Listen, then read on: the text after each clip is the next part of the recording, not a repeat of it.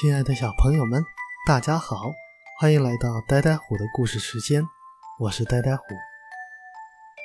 今天给大家讲的故事叫做《耳环兔的四季风铃》。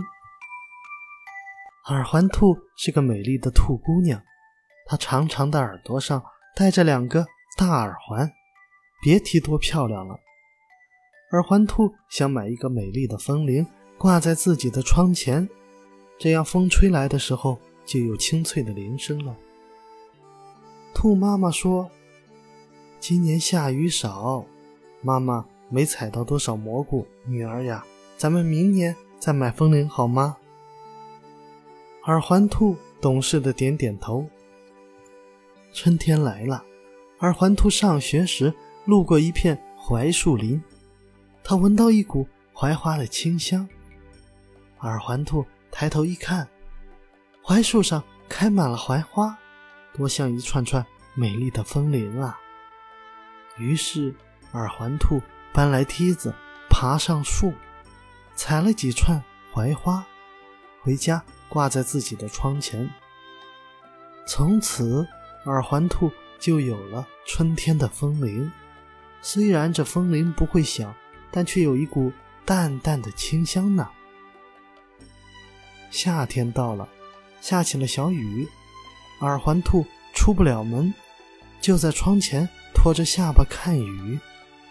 细密的雨点从天上落下来，连成了线，多像美丽的风铃啊！秋天是丰收的季节，这一天，兔妈妈给耳环兔带回了一串紫葡萄，耳环兔舍不得立刻吃。把它挂在自己的窗前，这串葡萄又大又圆，还是可以吃的风铃呢。北风吹来了冬天，耳环兔看到许多冰柱从屋檐上垂下来，长短不一的挂在窗前。耳环兔想，就让这些冰柱当我的风铃吧，虽然它们没有声音，也没有清香。却晶莹剔透，像一串串美丽的水晶呢。